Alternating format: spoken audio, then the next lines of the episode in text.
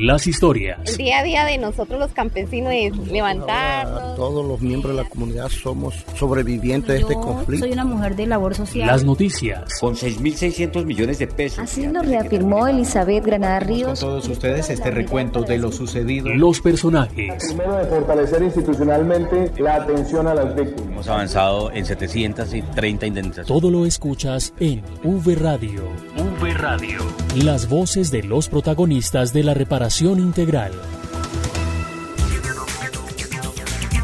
Hola, ¿qué tal? Les damos la bienvenida a V Radio una vez más en este espacio donde les contamos las noticias de la reparación integral a los sobrevivientes del conflicto desde la Unidad para las Víctimas. Como siempre, los acompañamos Marta Esteves y Santiago Santa Coloma.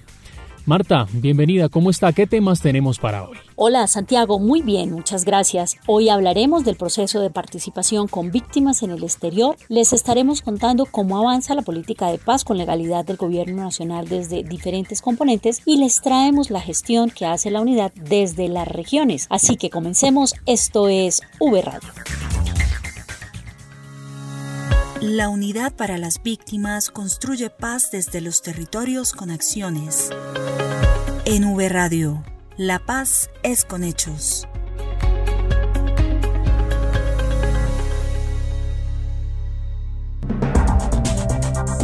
Vamos a Puerto Gaitán, donde se desarrolla la cumbre de gobernadores y la unidad para las víctimas participa de este importante encuentro. Zulena Castillo está con la subdirectora general de la unidad, Lorena Mesa. Adelante, Zulena, bienvenida. Estamos con la subdirectora general de la Unidad para las Víctimas, Lorena Mesa, en la cumbre de gobernadores en Puerto Gaitán. Subdirectora, ¿cuáles son los logros más importantes de la unidad que usted le da a conocer a los mandatarios en esta cumbre de gobernadores? Buen día para todos, para todos los que nos están escuchando. Efectivamente, hoy los logros que presentamos son muy satisfactorios para nuestro gobierno. Hemos avanzado en el 17% de las indemnizaciones que se han entregado históricamente. Estos son un poco más de 204 mil indemnizaciones por un valor superior a los 1.8 billones de pesos. También hemos avanzado en el cierre de 25 sujetos de reparación colectiva de los 28 que se han cerrado históricamente, lo cual significa poco más del 80%. Hemos eh, implementado mil acciones reparadoras, que significa el 60% de todo lo implementado históricamente. Y en medidas como la rehabilitación emocional, hemos eh, implementado esta medida a 82 mil víctimas del dos, de las 252 mil que se han implementado históricamente. Como podemos ver, los avances en estos 26 meses de gobierno son eh, sorprendentes en materia de reparación a las víctimas. Bueno, y en cuanto a la ampliación de la ley de víctimas, ¿qué quiere decir esto para los, para las, para los territorios? Bueno, eh, el principal logro o acierto de nuestro gobierno también ha sido que fue sancionado en enero de este año la ley 2078 a través de la cual se prorrogó por 10 años más eh, la ley de víctimas y restitución de tierras con la intención de seguir fortaleciendo eh, los procesos, los procedimientos para que la implementación de la ley llegue mucho más rápido a, a todas las víctimas del país. Subdirectora, muchísimas gracias. Esta es toda la información desde la cumbre de gobernadores en el municipio de Puerto Gaitán. Meta para V Radio informó Selena Castillo.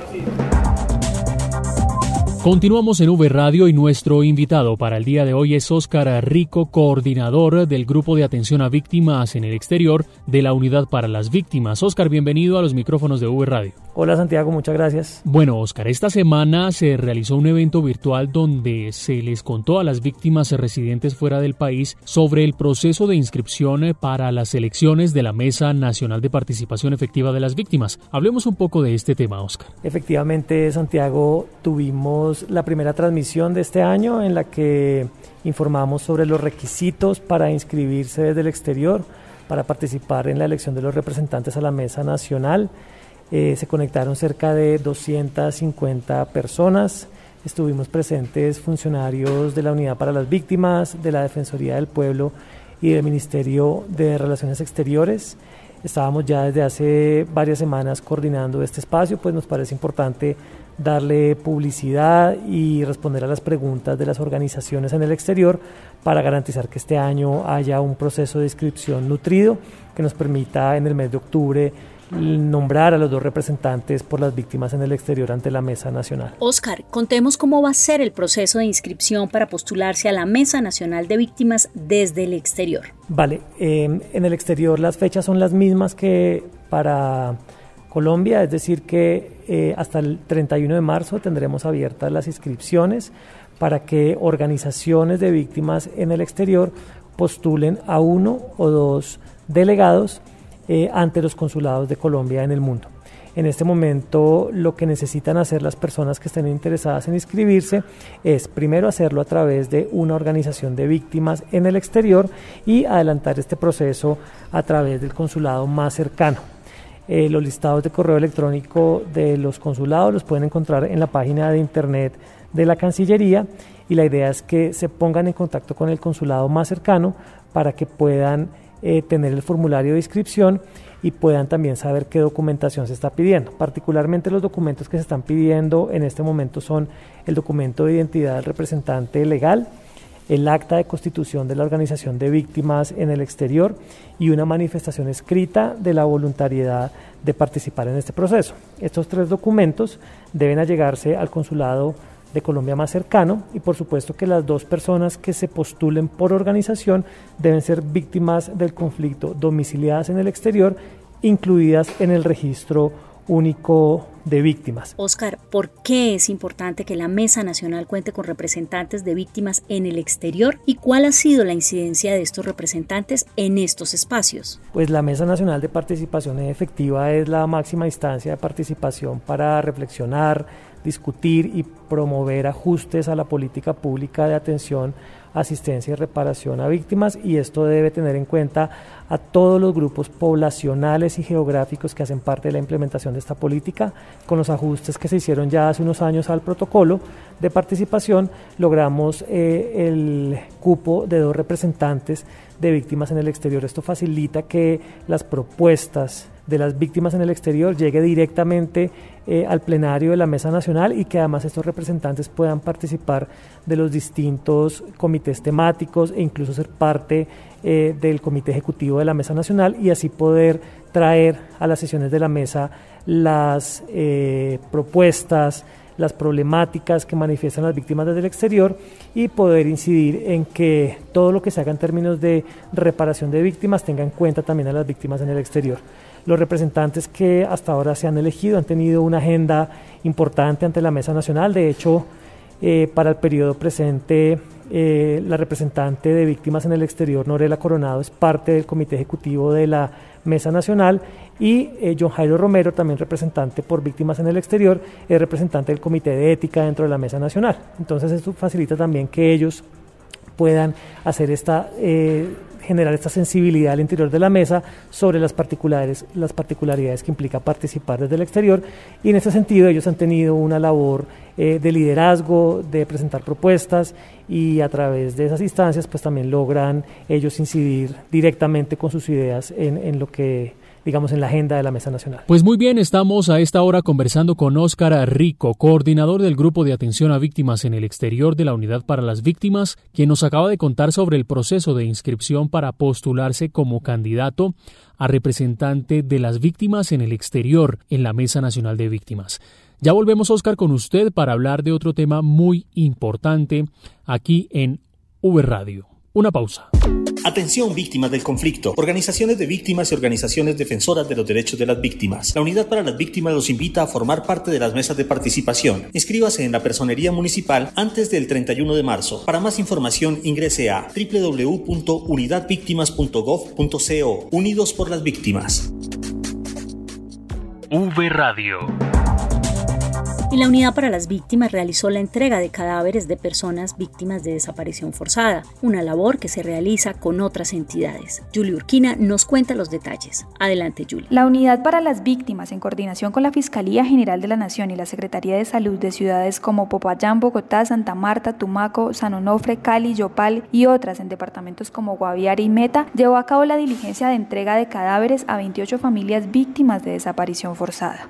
Así nos lo cuenta Aida Solano, Coordinadora del Grupo de Enfoque Psicosocial de la unidad. La unidad para las víctimas durante lo ocurrido del año ha atendido oportunamente las solicitudes enviadas por la Fiscalía General de la Nación para garantizar la participación y el acompañamiento psicosocial a los familiares en jornadas de búsqueda y entrega digna de cadáveres de víctimas de desaparición forzada en diferentes municipios del país. Con este acompañamiento psicosocial hemos dado respuesta a las necesidades individuales y familiares identificadas en cada proceso, cumpliendo con las expectativas de los familiares y por supuesto respetando los protocolos de bioseguridad que hemos implementado con el fin de mitigar el riesgo de contagio por COVID-19. Asimismo, seguimos avanzando en acciones de articulación con la unidad de búsqueda de personas dadas por desaparecidas para el desarrollo de jornadas de entrega digna de cadáveres de víctimas de desaparición forzada. En lo que va de 2021, la unidad también ha acompañado el proceso de búsqueda y localización con fines de exhumación a familias en Bogotá, Puerto Boyacá, Chámeza y Chaparral. Este proceso busca dignificar a las víctimas como parte de la garantía de sus derechos a la verdad, la justicia y a la reparación integral. Desde Bogotá informó para V Radio Julie Urquina. Y más noticias de la reparación integral en 60 segundos. 60 segundos. La información más destacada de la unidad para las víctimas. 60 segundos. Recuerde que hasta el 31 de marzo las víctimas del conflicto armado tienen plazo para inscribir a sus representantes para conformar las mesas de participación. Dicho proceso deberán cumplirlo ante las personerías de todo el país. La Dirección Territorial Antioquia orientó a 112 personerías del departamento sobre los procedimientos para las próximas elecciones de representantes de víctimas. Adicionalmente, entregó ayuda humanitaria a 73 familias indígenas al suroeste de Antioquia, en Urrao y Andes, con el fin de mitigar sus condiciones de vida. Con el fin de generar iniciativas de capacitación, incidencia y participación en el marco del conflicto armado, los 33 representantes LGBTI de las mesas departamentales de víctimas y la mesa distrital de Bogotá realizarán el primer encuentro nacional este 24, 25 y 26 de febrero. La unidad para las víctimas se consolida en todo el territorio nacional y en V Radio les contamos lo que pasa en las regiones. En Antioquia, 73 familias indígenas recibieron ayuda humanitaria por parte de la Unidad para las Víctimas. La información con Sandra Cruz. Un saludo para todos. Con el fin de mitigar sus carencias mínimas y la superación de las mismas, la Unidad para la Atención y Reparación Integral a las Víctimas entregó ayuda humanitaria en especie a cuatro comunidades indígenas de Chocó desplazadas años atrás que habitan en los municipios de Urrao y Andes en Antioquia. Kit de aseo, alimentos fueron entregados a 40 hogares de la etnia en Vera divididas en 19 familias ubicadas en el resguardo la, Cristalina y 21 familias en La Junta, en el municipio de Urrao. Asimismo, en Andes fueron 33 familias en Vera favorecidas con este beneficio, 18 familias reubicadas desde el año 2014 en la vereda Quebrada Arriba, mientras otros 15 grupos de familias viven en el resguardo de Ojuro. Escuchemos a Wilson Córdoba, director de la Unidad para las Víctimas en este territorio, quien se refirió al respecto. 65 familias que equivalen a 220 personas. La Unidad para las Víctimas viene atendiendo cada una de las eventualidades que han venido sucediendo en el Bajo Cauca. El año pasado se invirtieron 2.200 millones de pesos a los municipios que hicieron el trámite de subsidiariedad. Estos recursos le, apuntó a la prevención de muchos hechos que sucedieron y afectaron a la integralidad de las víctimas. Además, como primer agente humanitario del país, la Unidad para las Víctimas entregó durante este año kit de albergue a comunidades campesinas ubicadas en el municipio de Ituango que fueron desplazadas recientemente por amenazas y presencias de grupos armados. También la entidad atiende las condiciones básicas de otras 29 familias indígenas representadas en 101 personas de la comunidad Haiducamá que salieron de la vereda San Matías y llegaron al corregimiento La Granja en el municipio de Ituango. Informó para V Radio Sandra Cruz desde Antioquia. En Samaniego, Nariño, se desarrolló una jornada importante que beneficia a las víctimas del conflicto desde diferentes aspectos. La noticia con Natalie Bastidas. Adelante, Natalie. Así es, compañeros, un saludo cordial, y es que avanza la reparación a víctimas en el municipio de Samaniego. La Unidad para las Víctimas cumplió una agenda estratégica en este municipio, avanzando en temas de reparación individual, oferta, proyectos de infraestructura social y comunitaria y atención al servicio al cliente. El director territorial de la Unidad para las Víctimas en Nariño, William Pinzón Fernández, indicó. Estuvimos en el municipio de Samaniego, Nariño, en donde hicimos entrega de 44 cartas de indemnización administrativa por recursos montos superiores a los 360 millones de pesos. También entregamos 140 libretas militares a jóvenes víctimas del conflicto de este municipio, un trabajo que hacemos en articulación con el Ministerio de Defensa, el Ejército Nacional, la Alcaldía Municipal y la Unidad para las Víctimas. Jesús Arley Chapit, uno de los beneficiarios con la libreta militar, señaló estar feliz al recibir ese documento. Estoy muy agradecido por haber recibido mi libreta militar, al cual voy a poder tener muy acceso a mis a poder andar tranquilamente, sin ningún problema con las autoridades y tener muchas oportunidades más de trabajo. Además, se dio la reapertura del punto de atención a víctimas de este municipio, donde se atiende en promedio 50 personas diarias. Como acto inaugural, se realizó una jornada de atención, donde la población pudo hacer sus consultas sobre el estado de los giros, la atención humanitaria, la solicitud de medición de carencias o entrevista única de caracterización, la indemnización administrativa, entre otros temas. La agenda del director territorial culminó con la visita de seguimiento al avance de obra de la Casa de Paso para la comunidad indígena Agua que se adelanta en Samaniego en articulación con la alcaldía municipal. Desde la Dirección Territorial Nariño informó Natalie Bastidas. El 28 de febrero se conmemoran 22 años de la masacre ocurrida en Barranca Bermeja. Para este año, las víctimas del conflicto tienen diferentes actividades especiales. Jenny Rico con la información. Adelante. Hola a todos desde la Dirección Territorial Magdalena Medio de la Unidad para las Víctimas. Les saludamos contando que el colectivo 28 de febrero en esta oportunidad denominó las actividades de conmemoración como Voces de la Resiliencia por motivo de los 22 años de la ocurrencia de estos dolorosos hechos en la ciudad de Barranca Bermeja en el año de 19 1999, actividades que realizarán a fin de brindar un sentido homenaje a las 12 víctimas del conflicto armado. Para estas acciones que el colectivo tiene previsto desarrollar, solicitaron apoyo a la Administración Distrital de Barranca Bermeja y de la Unidad para las Víctimas en el Magdalena Medio. Daniela Gil Ramírez, hija de Jesús Daniel Gil, asesinado en esta masacre y quien por obvias razones se convirtió en líder de este colectivo, nos cuenta más acerca de esta conmemoración. Estos 22 años los queremos conmemorar realizando una acción simbólica en la cual queremos que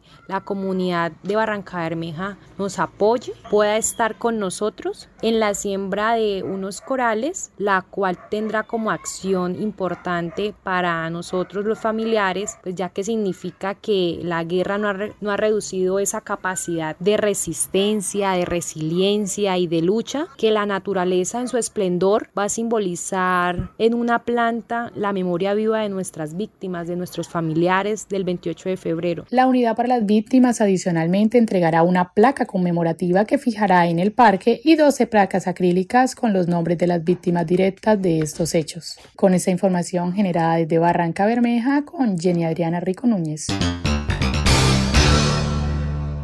El proceso de retornos y reubicaciones permitió fortalecer la cultura en Génova, Quindío. La nota con Edwin Herrera. La Unidad para las Víctimas, a través del proceso de retornos y reubicaciones y en convenio de cooperación internacional con el Programa de las Naciones Unidas para el Desarrollo PNUD, hizo la entrega de dotación para fortalecer la cultura, la recreación y el deporte con la comunidad víctima en Génova, departamento del Quindío. Al respecto nos habla Laura Moreno Mejía, directora territorial de la Unidad para las Víctimas. Vamos a entregar una dotación para la biblioteca y no solamente para la biblioteca sino para la casa de cultura y para fortalecer esos procesos en los niños, esos procesos recreativos que de alguna manera apunta a mejorar la calidad de vida de todos los niños de la comunidad víctima del conflicto acá en el municipio de Genova. La entrega contiene entre otros elementos kit de instrumentos musicales para ludotecas, xilófonos, tambores, panderetas, maracas, flautas, libros de literatura infantil, títeres, disfraces, muñecos, bloques de construcción en madera, figuras espumadas, entre otros, con una inversión cercana a los 40 millones de pesos. La custodia y el buen uso de los elementos entregados son desde ahora responsabilidad de la entidad territorial y la comunidad, que asumen el compromiso de mantenimiento y sostenibilidad del proyecto. Aide Rodríguez, representante de víctimas en Génova, concluye sobre la actividad. No me queda sino decirles muchas gracias. Hemos llevado a cabo muchos proyectos, estamos terminando de ejecutar uno y yo creo que vienen muchos más doctores. Muchas gracias y saben que aquí en Génova siempre los estamos esperando con los brazos abiertos. Para V Radio desde el eje cafetero informó Edwin Herrera Bartolo.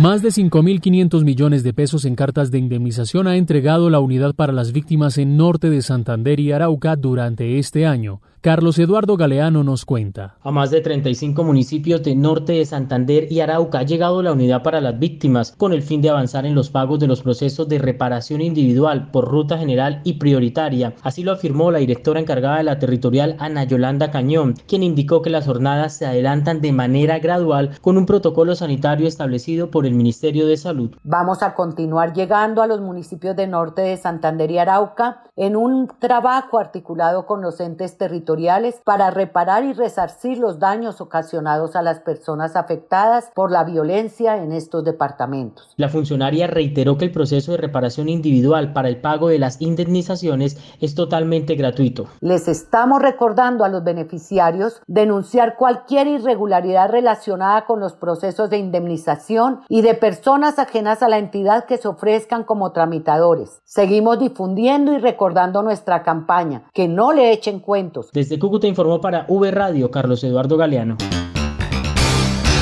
Jenny Aguirre nos cuenta desde el Valle del Cauca sobre las jornadas de atención a víctimas que se están realizando de manera presencial. Hola Jenny, ¿cuál es la noticia? Reciban un cordial saludo desde el Valle del Cauca. Quiero contarles que la Unidad para las Víctimas está llevando sus servicios y su atención directamente a los territorios y a los barrios en el distrito de Buenaventura. Esto respondiendo a algunos de los compromisos hechos en el último Comité de Justicia Transicional de este distrito. Ya llegamos de manera presencial con jornadas especiales articulados con las demás entidades de la alcaldía y del Sistema Nacional de Atención y Reparación a Víctimas a los barrios Juan 23 y Pampalinda. En estos casos se atendieron entre 250 y 300 personas cada día. Luz Adriana Toro, directora territorial de la Unidad para las Víctimas en el Valle del Cauca, nos cuenta un poco más sobre esta actividad. Llevamos dos jornadas de atención, una en Juan 23, otra en Pampalinda atendiendo a más de 300 víctimas en cada una de estas jornadas. En lo que resta de este mes de febrero se harán otras dos jornadas presenciales que llegarán a los barrios Jorge Eliezer Gaitán y San Francisco y se tiene también programado extender ese tipo de atención para el mes de marzo. Informó desde el Valle del Cauca Luz Jenny Aguirre.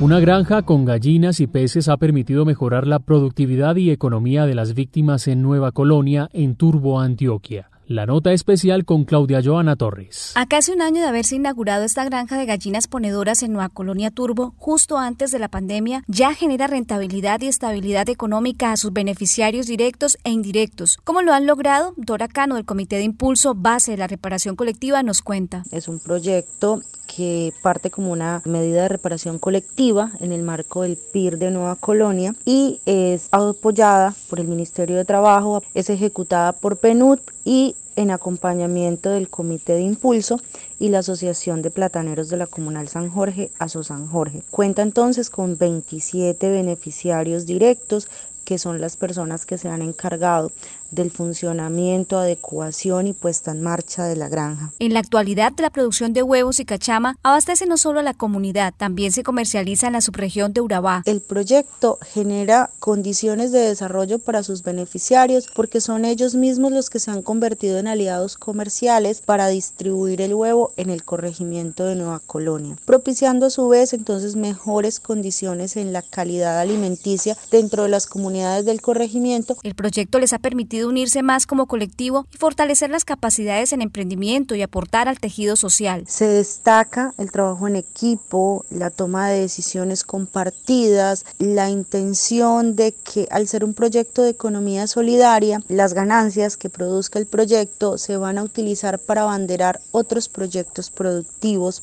dentro del corregimiento para apalancarlos. Este colectivo no solo ha sabido recuperarse de las afectaciones del conflicto armado, además buscan formas de beneficiarse mutuamente y superar juntos la pandemia. Desde la Dirección Territorial Urabá Darien para V Radio informó Claudia Torres. Y volvemos con nuestro invitado Oscar Rico para dedicar unos minutos más para hablar sobre víctimas en el exterior, especialmente sobre participación. Esta vez, Oscar, queremos que nos cuente sobre una convocatoria para jóvenes líderes que residen fuera del país. ¿En qué consiste esta convocatoria? Precisamente, Santiago, como eh, nos parece fundamental fortalecer la participación de las víctimas en el exterior ante las instancias de participación en Colombia, hemos decidido este año eh, promover un fortalecimiento de liderazgos juveniles y lo trabajamos particularmente con jóvenes porque nos parece que es esta población quien es la llamada a personarse de estos espacios de participación y de incidencia y lo pensamos no solamente ante las instancias de participación en Colombia como la Mesa Nacional, sino también ante las distintas instancias donde estos jóvenes consideren relevante que su voz debe ser escuchada. Las víctimas en el exterior tienen una particularidad que es diferente a la de las víctimas en Colombia y es que su agenda de incidencia también tiene en cuenta su situación migratoria. Tenemos muchos colombianos en el exterior que son solicitantes de asilo, que tienen estatus de refugiados y su agenda de incidencia también eh, se hace ante instancias internacionales, ante los distintos estados de acogida, para que tengan en cuenta las particularidades y las necesidades de los colombianos como solicitantes de asilo o como personas con necesidades de protección internacional. En ese sentido, esta convocatoria que abrimos eh, hace un par de semanas, estará abierta hasta el próximo 5 de marzo.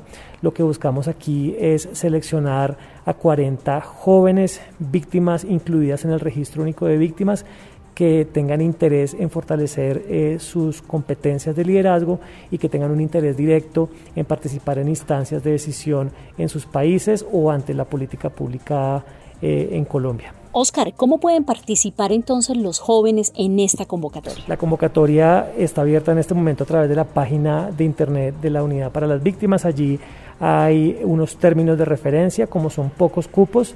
Lo que estamos pidiendo en este caso es que los jóvenes interesados en participar hagan un video y lo envíen eh, a un correo electrónico que hemos destinado para recibir las aplicaciones, que es el correo juan.pardo.unidadvictimas.gov.co la idea es que los jóvenes interesados, que además tengan ya una trayectoria en liderar eh, espacios en sus comunidades y que estén interesados en fortalecer sus capacidades de liderazgo, eh, pues eh, accedan a los términos de referencia, nos hagan llegar su video de esta manera lograremos entonces seleccionar a los 40 jóvenes con los que iniciaremos el proceso de manera virtual. Repito, la convocatoria está abierta a través de la página de internet de la Unidad para las Víctimas. Cuando ingresan directamente a través de www.unidadvictimas.gov.co en el banner principal van a encontrar varias noticias vigentes de la unidad, entre ellas la convocatoria para jóvenes desde el exterior. La idea es que abran el documento, es un documento de términos de referencia, lean los requisitos, esto está dirigido para jóvenes entre 18 y 28 años, incluidos en el registro que vivan en cualquier país del mundo diferente a Colombia y allí están los requisitos para grabar el video que estamos pidiendo.